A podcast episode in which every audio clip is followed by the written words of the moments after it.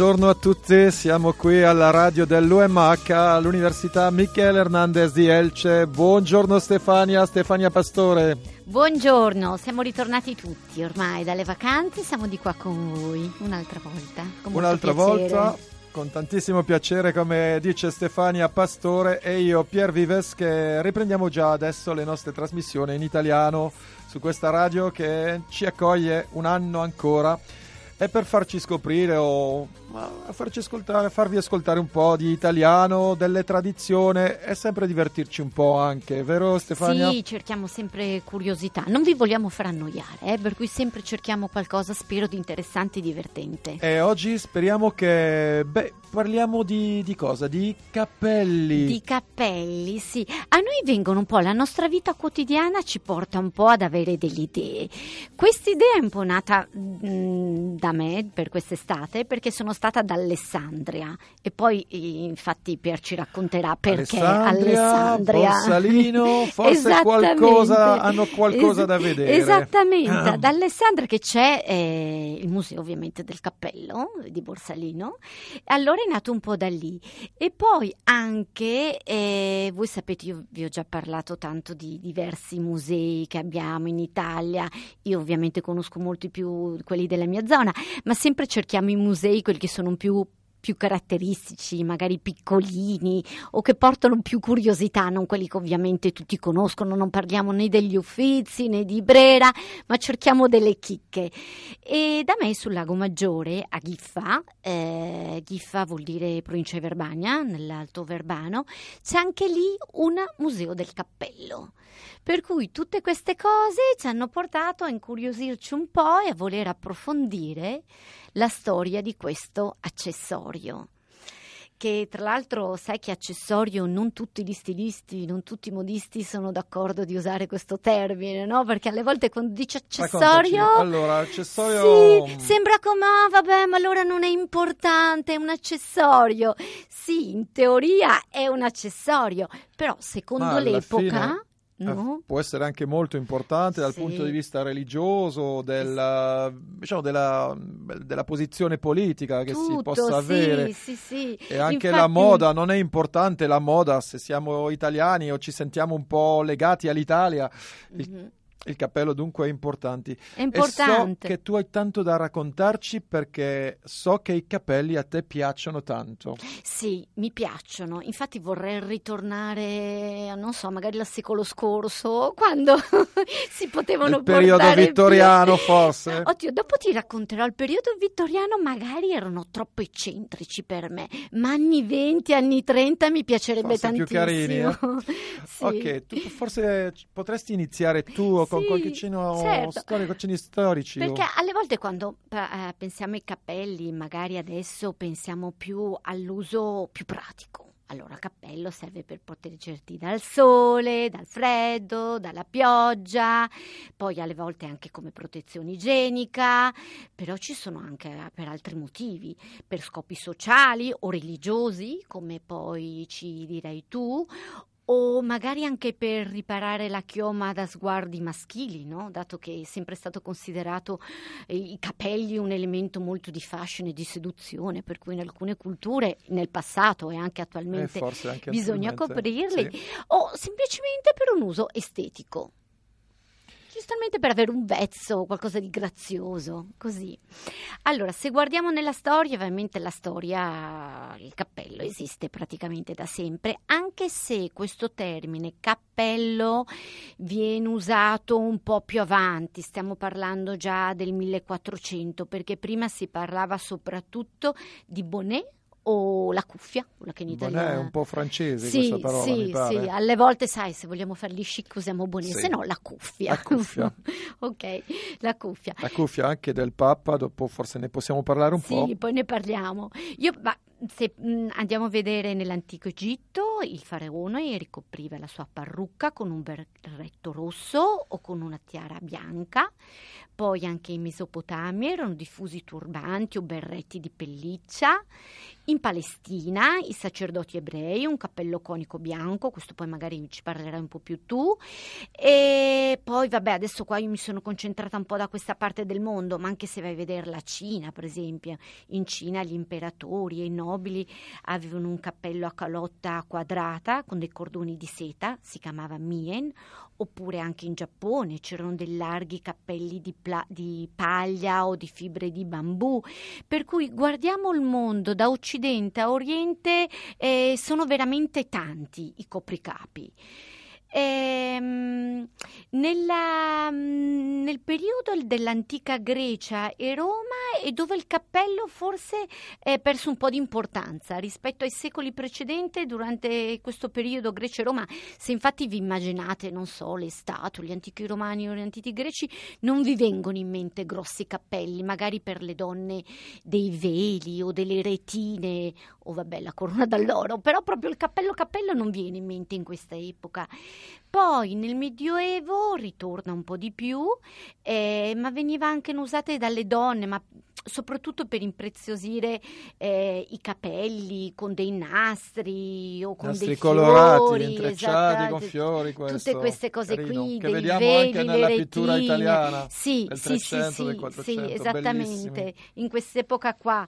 E poi pensate che nel 300 veniva indossato un berretto con un codino, non so se avete presente questi berrettini un po' alti con un codino e questo codino poteva cadere a destra o a sinistra Eh. e ovviamente il fatto che cadesse a destra o a sinistra non era il caso, ma tu decidevi dove far cadere il codino perché definiva un po' la posizione sociale e, e politica.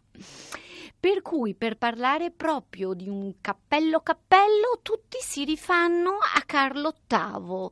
C'è questa data 1494 che si dice che Carlo VIII in una visita a Roma entra proprio a Roma con un cappello con una tesa molto molto larga perché infatti se poi eh, vuoi dare un po' la definizione diversa tra cuffia, berretto, cappello, appunto il cappello deve avere una visiera, una tesa, un'ala, no? cosa che la cuffia invece eh, copriva il capo ma in modo molto rimaneva più, più appiccicato, più stretto, ma spesso la fronte rimaneva allo scoperto, no? tu dovevi solo coprire la testa ma lasciando la, mm, la fronte scoperta, infatti poi magari tu ci racconterai che in alcune religioni è importante no? che la fronte sia scoperta per poter, per poter pregare.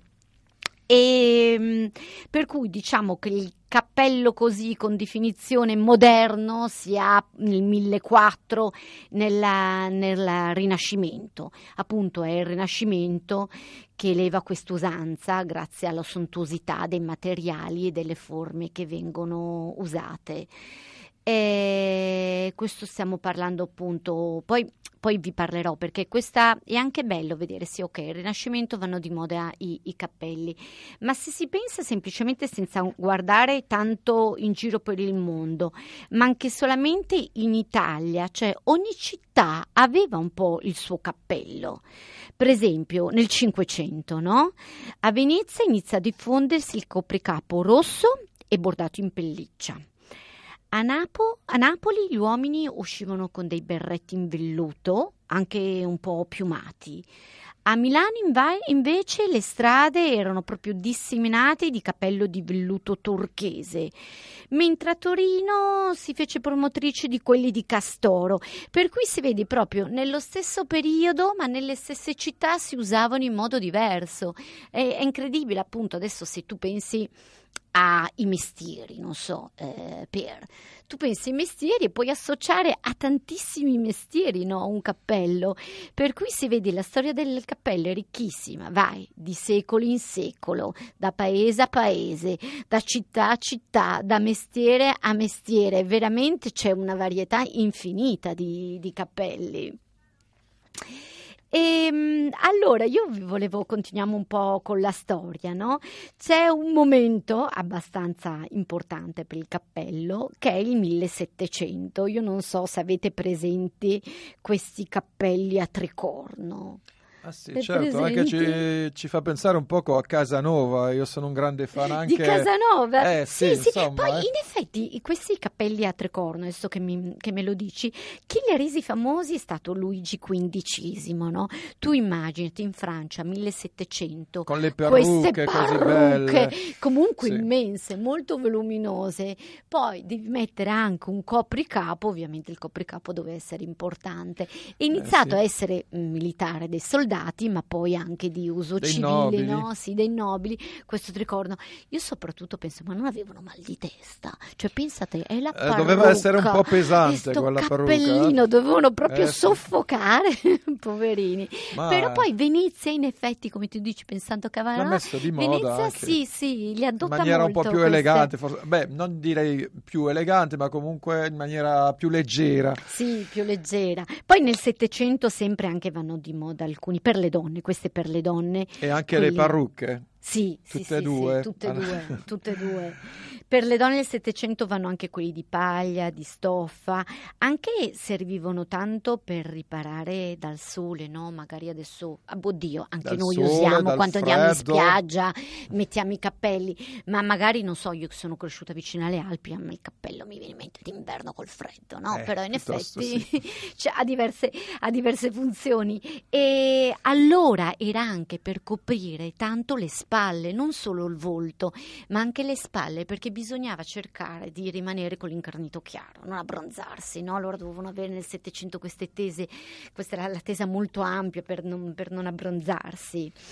Poi però, adesso stiamo parlando del 1700, ma alla fine del 1700, con la rivoluzione francese, le cose cambiano un po'. Eh sì. Sì, per cui in questo periodo è quando il cappello viene un po', diciamo, fuori moda. Non altro perché ricordava ovviamente la nobiltà, l'aristocrazia. L'antico ordine stabilito, Sì, diciamo. sì, per cui insomma bisognava levarla questa, questa moda. Ok, ma comunque io, se qualcuno vuole rivedere questi cappelli, queste parrucche, deve andare a Venezia al carnevale. Sì, eh? no- Mi raccomando. sappiamo che tu ne sei un Eh, fan, ci vado, eh? ci allora vado quest'anno sempre. pensaci, è parrucca e cappello. Eh, io ne ho. Ce ne hai, di la verità, resisti mezz'ora o di più. No, di più perché diciamo è un po' freddino, dunque Ah, ok. va bene. Se stai fuori in piazza San Marco, Eh, Piazza San che- Marco, San Marco sì, ne Sì. abbiamo bisogno veramente. È vero, se fosse già Al- il carnevale di Rio sarebbe già un'altra Ah no, cosa. tutt'altro, eh. tutt'altro. Niente, niente cappello. Eh, Per cui niente, avevamo detto che durante la rivoluzione, la rivoluzione francese ritorna un po' alla sobrietà, alla semplicità, no? E poi passiamo all'Ottocento e questa sinceramente è un'epoca che per quanto riguarda i cappelli mi piace tanto. Mi piace tanto perché eh, si sono sbizzarriti eh, in questo secolo con, con i cappelli. Per gli uomini, ok, la moda era abbastanza sobria, per cui con gli uomini non- più o meno c'è la normalità, ma mh, per le donne proprio di la stravaganza assoluta in questo, in questo secolo. E qua viene più in mente sinceramente l'Inghilterra per quanto riguarda questo. Non tanto, vabbè, anche l'Italia, perché poi insomma le mode erano europee, però l'Inghilterra durante il lungo regno della regina Vittoria è proprio un capo d'abbigliamento importi- importantissimo. Parliamo che il regno della regina Vittoria dura tanto, dal 1837 al 1901, per cui in tutti questi anni, in tutti questi anni furono proprio caratterizzati dall'uso dei cappelli. Tu conta che in, facessi c'è il regime mm, vittoriano, all'epoca vittoriana, veniva un po' la, tutti quello che erano i gusti, ma proprio anche la stessa vita quotidiana si era trasformata, no? C'era proprio un marchio di, di questa, di questa epoca qua. Per cui tutti gli aspetti della vita quotidiana, tra cui ovviamente anche l'abbigliamento, no? Per cui la- un accessorio proprio considerato irrinunciabile per le donne dell'epoca è stato proprio il cappello che eh, completava un elaborato abbigliamento femminile, perché ovviamente si vestivano, non so se è presente, con queste gonne sostenute dalle, mm, si chiamavano crinoline, questi cerchi, no? queste gonne molto ampie, però il cappello, dico, in quest'epoca non se ne poteva fare a meno. Infatti si chiamava questa, mm, questo nome, poc bonnet. Lo chiamavano così. Tra l'altro era diventato talmente di moda che già nel lontano 1807 in una, nella rivista The Times già allora avevo un reparto di moda cioè parliamo di questo. E in queste pagine, reparto di moda di The Times, venivano già descritti questi cappelli che sembrava che nel momento fossero quello che adesso si dice the must, no? quello di cui non ne puoi eh. proprio eh. fare a meno. Eh sì. sì, c'erano questi cappelli, ma gli inizi erano in un modo. Erano praticamente dei cappelli in velluto o broccato con una visiera, dal bordo arrotondato, allacciato con dei nastri sotto il mento. Prima in realtà le portavano le borghesi, poi anche le nobili comunque hanno adottato questa, questa moda. E tu conta che in questo periodo bisognava cercare di esaltare la modesta, il pudore femminile, per cui bisognava mh, mm, bisognava cercare di celare, di nascondere un po' il volto no? dagli sguardi indiscreti. Per cui era come un cono. Tu immagina che in realtà per vedere il viso, il volto di queste signore, tu potevi farlo solo perfettamente di fronte. Di lato uscivano tanto, sporgevano tanto, con i laterali non potevi guardare. Infatti negli anni eh, 30 e 50, stiamo parlando del XIX secolo, era diventato talmente lungo, talmente ampio che faceva anche eh, la, la, satira dell'epoca, prendeva un po' in giro questo, questo costume però se vedete, se li cercate su internet, guardate proprio questi POC bonnet perché sono veramente graziosi, probabilmente non molto pratici, però graziosi sì. Poi, dopo la moda, questo stiamo parlando dell'inizio della, dall'epoca vittoriana, alla, alla, fine invece dell'epoca vittoriana questi sono veramente i più stravaganti che io abbia mai visto. Allora, era un tipo di, di, usavano un tipo di copricapo a tesa molto larga, adornato ma di, di, di, cose molto intricate, di fiori, di nastri, di piume esotiche, addirittura, ed è quello che mi sembrava il massimo, con veri e propri uccelli imbalsamati. Tu, tu ti immagini eh sì. questi cappellini con l'uccello imbalsamato. E infatti questa, questo è un articolo che, che, ho letto, mi sembrava una nota da, da, da riportare. Ascoltiamo con piacere, sì. sempre imparando con Stefania. Eh? Ascolta, me, no, mi è venuto sacco, da ridere. No, mi è venuto da ridere perché leggendo questo articolo ho pensato agli animalisti odierni, eh, eh, eh ai eh, vegani, metti ai sì, vegani sì, o gli animalisti odierni e pensare cosa facevano per mm. dei cappellini. Allora, un particolare poco noto è che in questi anni il commercio legato alla produzione di cappelli adornati di penne divenne talmente fiorente che giunse a provocare la morte di centinaia di migliaia di uccelli dalla Florida e anche in altre parti del mondo, perché ovviamente poi l'uccello più era esotico, più era particolare, più aveva piume colorate, bizzarre e meglio era. Era più bello, certo. più particolare, sì. ma veramente veramente terribile. Ter- per cui eh, l'uccello che tu avevi imbalsamato su questo cappello sì. dipendeva anche dalle tasche. Ok, eh sì, dalle tasche. Insomma. Per cui la specie più ricercata dai cacciatori era quella della egretta gretta. Io ho cercato l'egretta ed è tipo anche tipo una garza, un sì, airone, bianca, elegante, esattamente alta. bianca, elegante, un bell'uccello. Cazzo, Quello, eh. le piume tropicali, perché questo è un uccello delle zone tropicali e subtropicali, eh, erano proprio le, le, preferite. Tra l'altro poi preferivano esemplari giovani, per cui ammazzando gli esemplari giovani Beh, non, non si potevano spe- più riprodurre Beh, ed era veramente una, una carneficina. Poi andavano tanto anche le starne, carne, i gabbiani, gli aironi, anche il merlo brasiliano andava tanto di moda, per cui si venivano molto presi da questa parte del mondo. In Inghilterra poi si privilegiavano tanto anche le cinci e le rondini grigie, perché erano un po' più piccoline, per cui diciamo che sul cappello al posto di mettere le piume mettevi appunto tutto l'animale. Si potevano trovare più facilmente anche. Sì, però vabbè, paese. poi il massimo del grottesco era sì, sì, che anche. in questi uccellini qua mettevano anche delle cordine, per cui tu potevi muoverli quasi come se fossero state delle marionette. Tu all'interno muovevi questi cordini Oddio. e l'uccellino che avevi sul cappellino si muoveva. ok, comunque eh, ehm, questo era per chi possedeva, Entonces, com- eh sì, per cui come ti dicevo... Carissimo. Dipende dalle tasche. Per quelli che volevano essere alla moda ma non avevano grosse, grosse possibilità, si usavano le teste di piccione. Teste di piccione o anche di fagiano. In quel caso però avevano gli occhi di vetro, eh? Avevano gli occhi di vetro. Eh, almeno. Ah, poi volendo andare sulle chantose del tempo per essere ancora più elegante, avere una cosa ancora più di prestigio, le piume di struzzo eh sì, questo era già il massimo. Quello forse, già era il massimo, sì, sì, sì. Per, per, cui comunque anche in quell'epoca, io adesso parlavo degli ambientalisti, dei vegani attuali, ma già comunque all'epoca c'erano stati un po' delle proteste sì, per questo massacro questo, certo. di, di, uccelli. Soprattutto era famosa un'americana che si chiamava Adelina Knapp, che è stata appunto una delle prime animaliste del tempo contro questa, questa moda. Questa moda comunque anche in Inghilterra finirà col primo conflitto, ovviamente poi dovevano pensare ad altro, si è ritornati un po' più l'austerità insomma gli uccellini non venivano più usati, presi, presi per quello. Oddio, qualche piuma continuava a esserci, però perlomeno l'uccellino imbalsamato, imbalsamato no.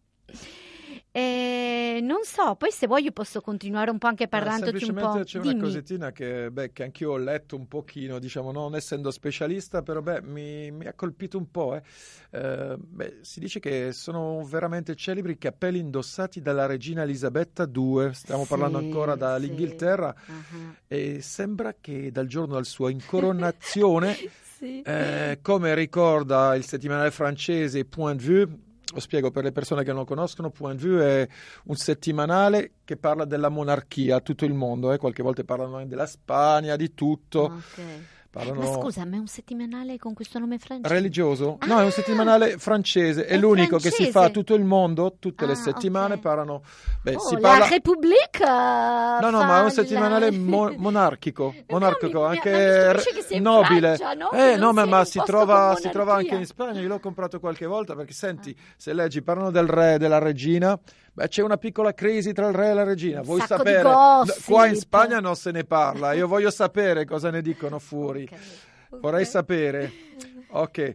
Allora, Point Vue Sì. si può trovare qua sulla Costa Bianca, è vero che possiamo leggere in francese, in italiano, siamo in, eh, diciamo, in, una, in una provincia veramente turistica. E allora, eh, avevo letto Mhm. che, eh, diciamo che la regina, pare che la regina Elisabetta II ne abbia indossati, diciamo, Mm. oltre 5.000, dunque lei ha indossato più di credo. 5.000 cappelli dalla sua incoronazione, tutti diversi l'uno dall'altro. Pensa a te. Beh, Infatti, dove li tu- mette? Dove se- sono? Dove vanno Ma dopo? tu credi che abbia problemi di spazio la regina? Beh, forse no. Adesso che ci penso, credo di no. Ma Sì. veramente mi aveva incuriosito e lo volevo dire Sì, perché, no, beh, no, no. se qualcuno vuole avere notizie, dunque, della monarchia, point de vue. Sai cosa? In effetti, se tu, non so, ogni volta che ti viene l'immagine della regina, non puoi pensare alla regina o alla corona, o se non alla corona ti viene in mente sempre la regina con un cappellino. No, quella regina d'Inghilterra, questo Sì, è un... vero? diciamo la- beh, non dico la spagnola l'attuale, ma No, anche l-. Sofia non Sì, aveva no, questi non- cappelli. Ma è no, molto sì. inglese, penso ancora adesso, no? Il- Sì, ma è una, secondo me è qualcosa che deve sparire, che sparirà dopo questa regina. Non so se dire peccato, purtroppo non lo so, però beh, comunque ci Per, fa, i, ci fa per pensare i po' a cappellifici un'Italia- peccato, eh, perché è una buona industria, eh, poi ti racconterò, sì. ma è una buona industria Soprattutto in cappellifici Italia, eh. per cui meglio di no, meglio che continui. Sai cosa che adesso che hai detto della regina? Io avevo letto qualcosa che riguardava il, il galateo del cappello, perché sai che c'è tutto un galateo intorno all'uso del cappello, di quando metterselo, di quando levarlo, no? E una cosa che dicevano queste grandi esperte del look del cappello, dicevano che in realtà per essere veramente eleganti il cappello non deve essere mai dello stesso colore del vestito. Per cui Beh. lì bisogna un po' mm, consigliare la regina, eh, perché lei se ha il vestito giallino no, lo mette lo giallino, dici- se è verdino sì. è verdino, Beh, è sempre uguale. Secondo me è lo stile inglese, L'inglese. ma possiamo parlare della moda inglese come della moda italiana? Allora, magari io gli stilisti che ho domanda. letto, non so se magari erano stilisti italiani, ma penso che erano anche francesi. No, io, secondo me la questo. Francia e l'Italia Lì. hanno uno stile diverso. Che per essere eleganti deve essere di un altro colore, può essere del colore delle scarpine, della borsettina o non lo so, di qualche altro accessorio, però in realtà non deve essere dello stesso colore del vestito. Ok, io- stiamo ancora imparando qualche cosettina. Se avete qualche matrimonio Ah, presto, guarda, allora già tu mi dai sempre dei buoni spunti eh, per Eh, quanto riguarda provo, il, eh. il matrimonio. Tu che sai tra l'altro in francese, il francese, tu sai questa, questa espressione che quando ti mandano una- un biglietto per invitarti a qualche evento, che può essere un matrimonio di solito, qualche evento comunque una celebrazione importante, l'espressione un chapeau chapeau. sì, Sì. perché Hai cercato l'origine in, in ca- in cappello, cioè un chapeau col cappello, nel senso che mh, se l'evento richiede il cappello, te lo dovrebbero dire. Perché mh, non puoi essere l'unica. Allora, adesso qua stiamo parlando di ricevimenti di Sì, di qualcosa di serio. Magari se si sposa mio nipote, io voglio di mettere il cappello, posso andare io. Però vuoi, se tu, se tu vuoi veramente seguire le etichette, è importante che venga richiesto il cappello. E una detta legge, diciamo così, la mamma della sposa. Cioè se la mamma della sposa porta il cappello, allora tutte le altre dame sono invitate a portare il cappello. Però se la mamma della sposa non porta il cappello, non sarebbe né educato né elegante che qualsiasi altra invitata lo indossasse. Hai capito? Eh. Per cui vi sto dando suggerimenti. Ah, poi ovviamente il cappello va portato prima del tramonto, eh, per cui deve essere una celebrazione mattutina o subito dopo pranzo, ma poi di, di sera no. Mi raccomando dunque di ascoltare questo programma, questa trasmissione, perché che vi dà delle informazioni, informazioni. utilissime, Se- sì. anche sul fatto di dove levarlo, per esempio per gli uomini è molto importante, ci sono dei momenti in cui risulta veramente di maleducazione portare un copricapo, per esempio non per altre religioni, ma per la religione cristiana, cattolica, quando entra in chiesa un uomo per rispetto si deve levare il cappello. Alla rovescia, Sì, in altre sì. religioni. In altre religioni, come per esempio così. non lo sai, gli ebrei no, nella Eh, sinagoga devono portarlo per forza. Però no, nelle nostre chiese un uomo quando entra in chiesa deve levarsi il cappello. La donna no, eh, la donna lo può mantenere, può stare e seguire la messa col cappello in testa, ma l'uomo no, lo deve levare, come anche bisogna levarlo in generale in tutti i posti chiusi, se vai in un ristorante, ovviamente se vai a teatro, al cinema, nei posti chiusi va levato. E in macchina anche, anche se sei da solo, il cappello in macchina va levato. E dicono che fa eccezione l'autobus, per cui se siete sull'autobus lo potete tenere, a meno che sia particolarmente ingombrante Eh sì, e scomodo, se no Meno si male che tenere. l'autobus lo possiamo Lo tenere. potete- a meno che tu sia accompagnato da una dama. Se tu sei da solo, lì tranquillo, ti leggi il giornale, adesso non il giornale, il cellulare, te lo puoi anche Ah, tenere il dimmi, cappello. Stefania, Però- davvero posso sapere se sono con una dama o con una signora che non è una dama? Come sapere? Oh, allora, Adesso, io ho usato so, la dama so. con una ragazza, con una signora, diciamo Lo in so, modo sto più- scherzando, In scusami. quel caso lo bisogna Ma adesso non è un levarlo, po' eh. maschilista questo discorso. Ok, ma così dai, ma io adesso, ti sto dai. leggendo il Galateo, il Galateo mm, penso che sia un po' maschilista, ma No, anche ma se- questo ti qua sto scherzando, ma è vero che sono gli, gli usi, le tradizioni gli che, usi, le tradizioni, sì, che come sai- cambiano però tanto. come sai che anche c'è il detto in Italia, perlomeno non so in altri paesi, che porta male lasciare il cappello sul letto? L'hai mai sentita questa? Ma no, mai, figurati. Sì, appoggiare il cappello sul letto porta, No. porta male. Porta Non male. so da Ah, dove arri- senti, sì, sì, sì, no, ci, stavo pensando a altro, a tutt'altro. Sì, sì, è vero. Anche esiste in tanti paesi. Anche in altri paesi, io so dell'Italia, porta male lasciare il Secondo cappello me sul anche letto. in Francia e anche in Spagna. Direi Ah, di sì, eh. Mi È informerò. una tradizione, sì. ne- di, Ci informiamo bene un po' sull'origine Sul, di questa tradizione. È italiana o sì. da dove vieni? E sai poi anche che il cappello non va mai levato dalla tesa, cioè tu devi proprio mettere la mano destra nel centro della calotta, nel centro del cappello e levarlo da lì, mai dalla tesa. O anche, vabbè, adesso penso che non esista proprio più questo, ma il cenno di saluto che fanno, facevano gli uomini che passando per strada semplicemente alzavano un pochino il cappello, è presente? Sì, questo visto noi lo vediamo nei film, nei no? film, nel film giusto? che quando passa una dama, appunto, una signora, si alzavano un pochino il cappello come saluto. O in caso di lutto anche viene portato sul cuore, preso e messo qua come per dare le, le È carino, ma sono tante tradizioni anche in Oriente, anche questo funziona un po' così, ma dipende se sei uh, uomo, se sei donna, se sei più giovane, se sei più Sì, anziano. sì. C'è un ordine anche in tutto questo. Sì, È io mi sono un po' preoccupata più della parte eh, occidentale, Occidentale. diciamo, sicuro che poi Mm. la parte orientale avranno eh, codici, diciamo, di Galateo, di tutto questo molto, molto Sai una cosa. Stefania? Sono lieto perché è il nostro pro- primo programma, e non l'ho ancora detto, non lo abbiamo detto, è il nostro primo programma che per prima volta dura un'ora e abbiamo già fatto la nostra mezz'ora tradizionale e mi pare di aver Ah. iniziato appena adesso. Eh, ragazzi, siete contenti? Spero di sì, spero di sì. Eh, aspettiamo, oh, vi potete scrivere, lo sapete, su, oh, in versione originale italiano su Facebook eh, e ci potete scrivere e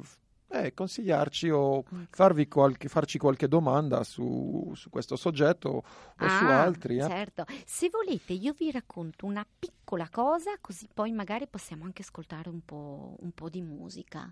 Sai che stavo parlando che nel 1800 diciamo che secondo me è il secolo proprio dove il cappello è in auge, no? Per cui ce ne sono tanti. Da, per esempio intorno al 1810 il cappellino più usato, vabbè, era quello che il Bonnet avevamo detto, che era spesso era di paglia, poi veniva intrecciato con dei nastri, ricoperto dei tessuti, questo qua.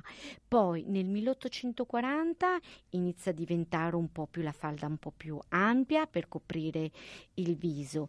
Poi lì comunque in questo periodo qua vanno molte le mode per cui la falda eh, si ingrandisce, si rimpicciolisce, eh, cambia di stagione in stagione e c'è il cappellino da mattina, il cappellino per il tè, il cappellino per la cerimonia, il cappellino per il lutto. Esistono proprio il cappello per, per ogni, per ogni occasione. Ma a me era venuto in mente anche perché poi parlavano dei cappellini invece che venivano messi intorno al 1860 dalle signore, no? E che diventava soprattutto lì in questo periodo più un ornamento, per cui qualcosa di, di grazioso, di vezzoso. E il cappello che veniva usato soprattutto in questo momento, il modello, eh, veniva chiamato, adesso tu mi, pronun- mi aiuterai, fanchon, Fanchon, l'hai detto Fanchon, ok. benissimo. che era pieno di, di- di nastri fatti di sete, di pizzi, proprio erano delle, delle composizioni abbastanza complicate. E a tutti viene in mente questa scena qua, ragazzi, la scena di Via col vento. Vabbè, io un film che avrò visto non so quante volte, per cui me lo ricordo in tutti i particolari. Se vi ricordate la protagonista, Rossella, eh, rimane vedova due volte, no? Quando rimane vedova per la seconda volta e durante ovviamente la vedovanza, eh, non bisognava essere coquetta, bisognava Ma lei, fa- lo ma sappiamo, lo era anche perché non era era. particolarmente triste Eh sì. la morte dei mariti. Eh sì, lei voleva- si sentiva giovane, si si, sen- sentiva si vedeva bella. tutto. Allora, vabbè, durante un periodo non ha, non pot- non ha potuto sfoggiare questi cappellini che le piacevano tanto. Anche lei era di origine irlandese, dunque cattolica Sì, al 100% sì, sì, come l'Italia o la Spagna. E quando allora c'è questa scena che Red, Red Button, va, Guarda, va a trovarla e aveva finito appunto il suo lutto e lui la voleva chiedere in moglie. E cosa fa come regalo questa scena che apre questa scatola e tira, e tira fuori questo cappellino veramente carinissimo, bellissimo che lei si mette immediatamente. Appunto, come erano vanitose le donne di questa epoca, dove proprio il cappellino era per loro il simbolo della bellezza. Per cui vi lasciamo con un pochino di musica che ci ricorda via via col col vento. vento.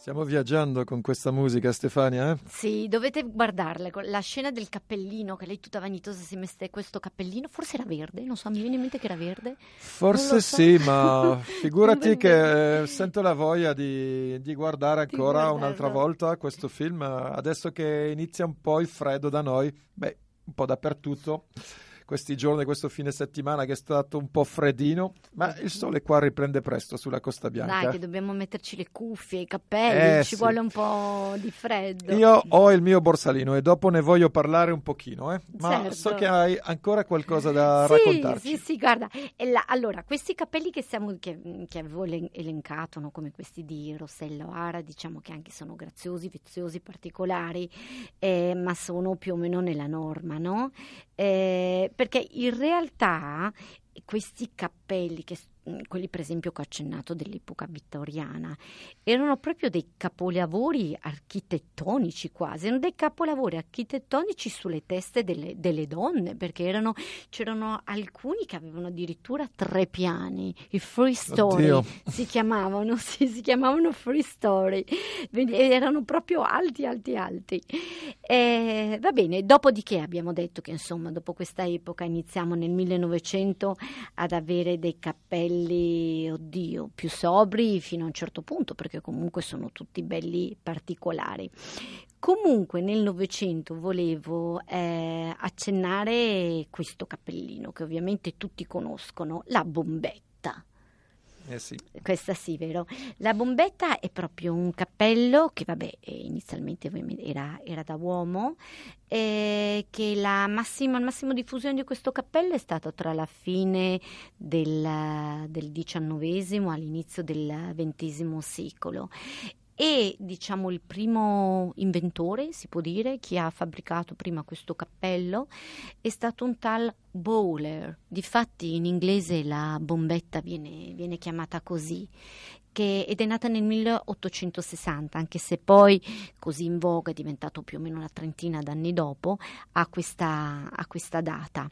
Quello era più, infatti, quando se voi pensate, sempre è incredibile come un cappello ti fa venire in mente un film. A me questo fa venire in mente, per esempio, Mary Poppins. Non eh, Poppins, so. giusto? Ma è vero. No? Che ti viene, sì, ti sì, lo no. associ sempre, no? È qualcosa di veramente inglese, si sente un po' quello spirito. Sì. È quel periodo. La anche. bombetta con l'ombrello, perché di solito sì. erano associati questi. Giusto. Oddio, da noi in Italia anche Totò, se ti ah, ricordi. Ah, Totò, certo, anche un classico, eh. Un classico Ne dobbiamo era, era parlare Totò. anche qualche giorno, un po' di sì. questo cinema italiano dei... Di questa epoca, Di quel periodo, sì. giusto? Totò, chi ti viene anche in mente? Anche in Italia, in Italia li chiamavamo staglio e olio.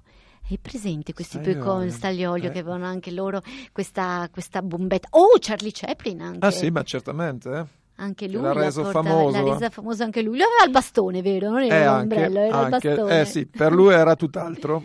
Però sì, in effetti ti fanno appunto è incredibile. Perché lui voleva essere elegante. Era elegante. era poverino, però sì. beh, portava Il cappello proprio più elegante comunque era il cilindro. Ah sì, questo cilindro, anch'io sì. ne sono fan, eh. Io adoro i cilindri, eh. ne voglio avere uno bello. Uno ne ho, bello, ne ho okay. uno già, ma non è quello ancora dei miei sogni. Eh. Okay, ci lavorerò per sopra per trovare quello eh? giusto. Quello eh. giusto, perché quello è, è nato nel 1800 e comunque poi è durato negli anni, nei secoli, ancora adesso negli eventi particolarmente eleganti esiste, esiste ancora. Questo ombrello mi fa pensare a Parigi soprattutto, un Parigi elegante, forse si vede altrove, ma quel Parigi degli anni venti e anche prima. Anche, anche prima, prima anche perché prima. anche negli Stati Uniti, no? Anche negli Stati Uniti, sì. ma io penso a qualcosa di, uh, non so, di glamour qualcosa di veramente bello.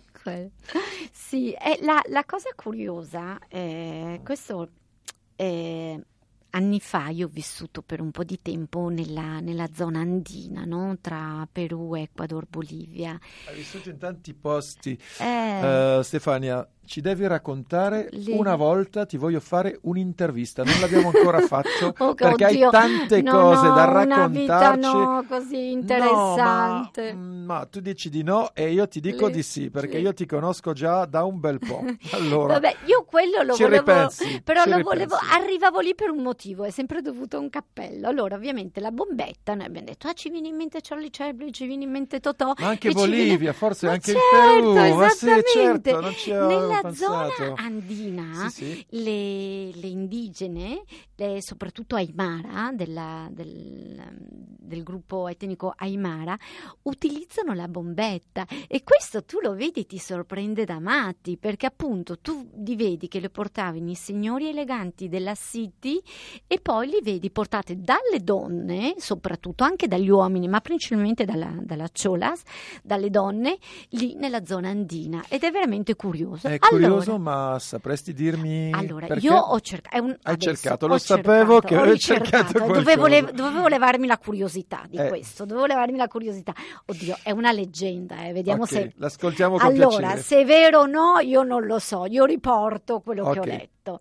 Allora, questa leggenda racconta, in questo nella, stiamo parlando appunto della- del 1800, ma fine 1800, eh, fine 1800, inizi 1900, così.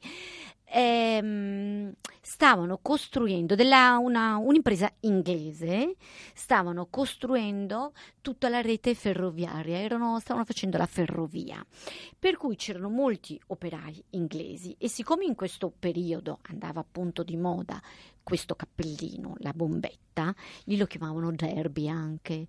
In- in, Mhm. Lì nella zona andina lo chiamano, pensate, scritto con l'H, ongo. Come Ongo. fungo, come, Come fungo, fungo. ongo, lì lo chiamano Eh. longo, però vabbè è la, è la bombetta. E allora c'erano questi, questi operai, questi lavoratori inglesi ed è arrivata una nave con un grosso, grosso carico di questi cappellini. Ma risultava che questi cappellini, chi lo sa, avevano sbagliato nel fabbricare, avevano sbagliato la taglia, erano tutti molto piccoli, per cui non potevano essere usati da questi operai inglesi. Per cui il eh, commerciante ovviamente non voleva perdere i soldi, non voleva perdere l'occasione di venderli e praticamente riuscì a rivenderli alla popolazione locale, ma alle donne, dicendo che questo cappellino portava molta fertilità. Ah, per la fertilità. Allora, io non lo so, questa è una leggenda, Beh, io racconto lo quello sa? che ho letto, però la storia è che questa partita qua di, di- di- di cappellini era troppo piccola per gli inglesi e l'avevano... C'è chi dice donata alla popolazione locale, c'è chi invece dice che questo commerciante, e ci crediamo di più, voleva fare affari, Sì, voleva fare di sì, affari eh. e l'ha venduto dicendo che era appunto portava fertilità. Però tant'è vero che questa tradizione continua, sì, cioè sono pas- passati cosa? 120, Eh, comunque 130, è rimasto. 140 e eh, continua a portarle. Adesso rimasti lì. addirittura è un simbolo di mh, saggezza e di autorità, non è che lo porta proprio chiunque, viene portato soprattutto da persone con una certa età, dove appunto vogliono um, persone anziane che hanno una certa au- autorità, stima dalle altre persone e si chiama ongo, per cui pensate Ongo. Ongo. per cui la bombetta è arrivata fino lì. cose curiose. Eh, Poi andando un po' avanti, vabbè, esistono ancora questi cappellini. Se voi avete tempo, giusto per passare un attimino il, eh, il vostro un pomeriggio, non lo so, guardate veramente la storia dei cappelli, ma guardando l'illustrazione. È bellissimo vedere come, anche semplicemente dedicatevi al Novecento, dagli inizi del Novecento fino ad ora. La moda ogni, ogni decennio, per cui mille- 900, 910, 920, vedete come cambia anche nell'uomo, anche nell'uomo. Diciamo che l'uomo arriva a un certo punto che non varia neanche tantissimo, c'è il famoso borsalino che adesso Pier ci racconterà, ma nelle donne c'è lo stile degli anni 20, lo stile degli anni 50, cambia tanto. Dal 50 in poi l'uso del cappello declina, eh? declina un po'. Adesso ti voglio dire solo questa frase di, la- mm, di Chanel, poi ti lascio raccontare tutta la storia di Borsalino. Chanel diceva che mm, una donna deve avere questi due punti di eleganza, che sono questi, cioè non deve mai uscire di casa senza calze Eh. e senza cappellino. Allora, mi sa che sono rimaste poche le donne Eh, in Chanel, questo devi- periodo che devi seguono tornare, i siamo- consigli di Chanel, perché Ah, le beh. calze, il cappellino, insomma, però Chanel diceva così, sono i punti, i due punti di eleganza. Infatti, sempre per parlare di cappelli e di film, tu ti ricordi del film Sabrina? Sabrina, certamente. Sabrina. Cleopatra, sì, aveva Certo. questa attesa di cappello. Sì. Mi fa- non, so, non so se era di Chanel, non lo so perché mi ha fatto venire in mente Forse sì, Chanel. perché- Era un cappello immenso con una tesa So larghissima era nera. francese, so che era francese, quello che lei portava, perché indossava sempre dei vestiti francesi. Sì. Ma non saprei adesso se era Chanel o se era, eh, non so, Christian Dior. o- Però guardate, ogni, ogni film un Io no, cappello, so, potremmo non fare saprei. anche questa trasmissione. Eh, qualcosa di Indicare. originale, come sempre l'Italia originalissima. Sì. Ascolta, ti posso levare ancora solo un minuto? Dai, O no? O vai perché tu? sei tu, no, Per- no, perché dai. sono io. No, ti volevo raccontare la storia del feltro, perché adesso che ci racconterai di Ma Borsalino. allora, appunto, dunque. No, di ottimo, Borsalino. sì, sì, È importante figurati. dire che il cappello Borsalino viene fatto in feltro. Allora, in realtà il feltro non è un tessuto. Va bene, Eh, ma viene prodotto dall'infeltrimento delle fibre. Fibre, anche lì animalisti, un borsalino, un vegano non lo potrebbe portare.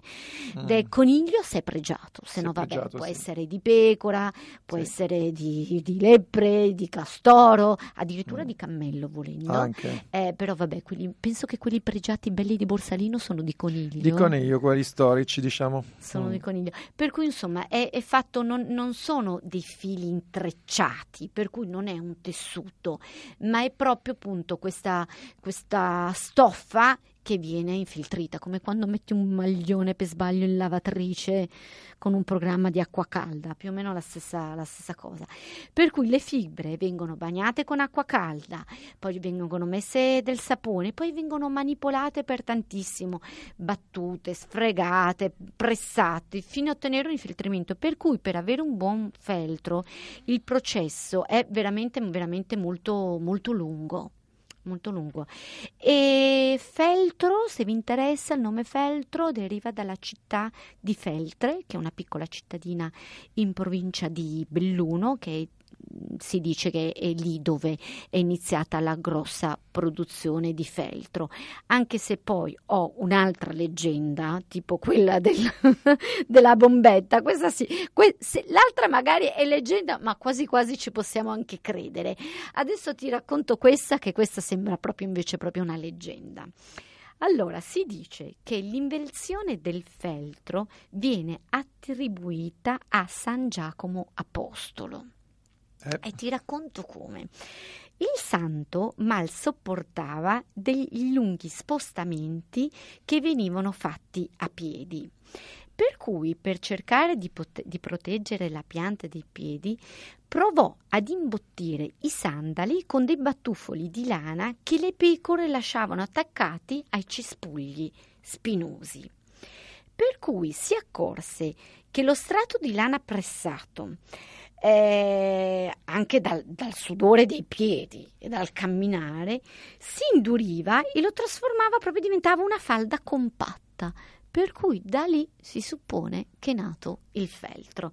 Tant'è vero che le prime corporazioni dei cappellai consideravano San Giacomo come loro protettore. Imparando sempre. Ti ho dato eh, una chicca, ti è piaciuta? eh, tantissimo, come sempre. ok, allora raccontaci finalmente di Borsalino. Beh, prima di tutto forse dobbiamo ascoltare una musica che ha da vedere con Borsalino perché Indiana Jones lo portava e così pensate un po' come può essere quel Borsalino che forse qua in Spagna non è così tanto come- conosciuto come in Francia o in Italia. Ne parliamo prestissimo.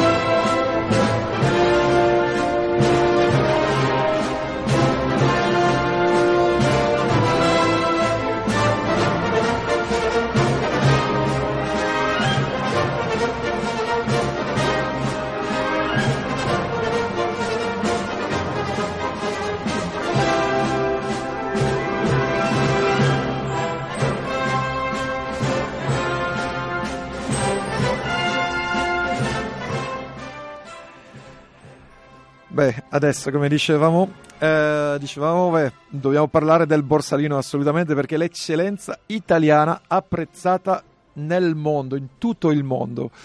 Borsalino in Francia dicevo che è anche molto famosa perché c'è un film che lo ha immortalato, che è quello di Alain Delon nell'anno mm-hmm. 1970, correggimi sì, sì, se, ecco, sbaglio più o meno. 1970, 70, sì. giusto. Eh, si dice anche c'è una leggenda in questo caso che sarebbe stato il proprio attore francese che ha anche delle origini italiane, Alain Delon, che avrebbe deciso di portare quel cappello e eh, la ditta soltanto ha detto beh ok lo mettiamo ma deve, mm. do, dovete mettere il marchio sì il logo no? il Dovevano logo mettere il loro eh sì logo, almeno eh, sì. un po' fare la pubblicità un po' di pubblicità e vediamo abbiamo detto che beh, in tanti film si vede questo, questo bel cappello italiano eh, il cappello italiano che Ah, ma ha fatto per un uomo è il mio preferito eh, devo dire che anch'io lo porto, oggi non l'ho portato, faremo la foto adesso per voi, ma senza il mio borsalino, ma Peccato. prometto di portarlo per la nostra prossima tradizione. Beh, diciamo che eh, la Borsalino diciamo, è un'azienda di Alessandria che produce di cappelli esportati in tutto il mondo e che sono cappelli che hanno portato da Al Capone, perché anche Mhm. ci fa pensare dunque ai gangster in tanti casi, Federico Fellini anche noto Sì. per il porto di- del, del bello bors- del bel Borsalino e anche il presidente della Francia François Mitterrand che lo Mhm. portava sempre. E non soltanto loro, c'è Harrison Ford, come lo diciamo sempre, Mhm. come io mi sentivo sempre, io ho sempre voluto essere un po' come Harrison Ford. Quando ho viaggiato sono stato in Thailandia, mi vedevo come lui e l'ho portato, l'ho comprato per andare in Thailandia. Il mio primo borsalino è per me un tesoro eh, e lo porto. eh. e allora scusa se dovessi andare a Casablanca te lo metteresti o no? Allora, questo è, è- mm, senti, so che non lo devo portare, ma beh, se mi lasciano portare quel cappello, eh, vediamo. Ma con questo presidente forse, eh? Sì. Chi lo sa? E con lui immagino che perché no? Sì. E poi la, la- la scena di- della- dell'aeroporto, no? Ah, Casablanca. Humphrey Bogart. Casablanca. Anche un classico, eh? Sì, per quello Ingrid che Bergman detto, per- partendo per, anche. quello che ti ho detto Casablanca, perché certo, figurati. a me quando penso al borsalino mi viene in mente anche ovviamente Tante immagini. Bogart, mi Sì. viene in mente come Alain Delon, però Sì. io non so, io lo associo veramente a Humphrey Bogart Sì, perché il e a Ingrid Bergman nella scena questa dell'aeroporto Del di finale, Casablanca. si dicono, sì, eh, che si lasciano, si no? lasciano, si dicono addio. Ma tutte e partenza. due hanno borsalino, sia lei Sì, che sì. lui. Sì. Sì, forse una dei... Che poi non è anche- stato girato a Casablanca di sicuro il film, non lo so, però, Mm, però vabbè, facciamo direi di no, di, direi essere no. a Casablanca. Ecco, sì, eh. E comunque mi sta venendo in mente eh, un film di Almodovar, Il fiore del mio segreto. Ah, non lo conosco questo. Eh sì, eh, mi raccomando, questo film degli anni 90 eh, fanno riferimento al borsalino a quel momento della partenza. Eh, Mm. e alle frasi che diceva Humphrey Bogart e tu portavi quel vestito blu con il tuo beh,